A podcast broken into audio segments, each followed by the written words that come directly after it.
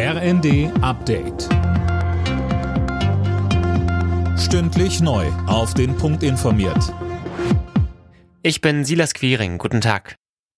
Bei seiner Ansprache auf dem Petersplatz in Rom hat Papst Franziskus den traditionellen Segen Urbi et Orbi ausgesprochen. Bereits gestern Abend fand die Christmette erstmals seit Beginn der Pandemie wieder im vollen Petersdom statt.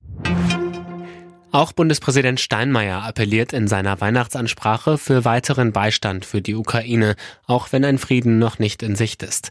Er mahnt auch, neben Krieg und wirtschaftlichen Sorgen den Kampf gegen den Klimawandel nicht zu vergessen. Dazu sagt Steinmeier, Ich wünsche mir, dass die Älteren auch spät im Leben noch einmal bereit sind, sich zu verändern.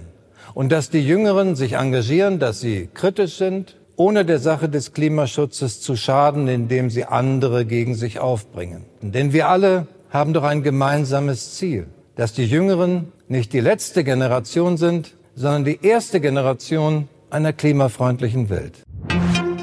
Auch zu Weihnachten sind die Tafeln in Deutschland zur Stelle, um bedürftigen Menschen etwas Gutes zu tun. Gerade zu den Feiertagen gibt es deutlich mehr Spenden als sonst und das ist dieses Jahr besonders nötig, sagt Jan-Henrik Hellwege von der Tafel in Hamburg. Wir haben in diesem Jahr sehr viel mehr Menschen hinzubekommen, die bedürftig geworden sind. Und gleichzeitig haben wir das Problem, dass wir einfach viel weniger Spenden in den Supermärkten bekommen. Und da im Moment alle Menschen versuchen, Geld zu sparen, bekommen wir viel, viel weniger frische Ware gespendet. Bei gleichzeitig steigender Bedürftigkeit ist das natürlich ein Problem für uns.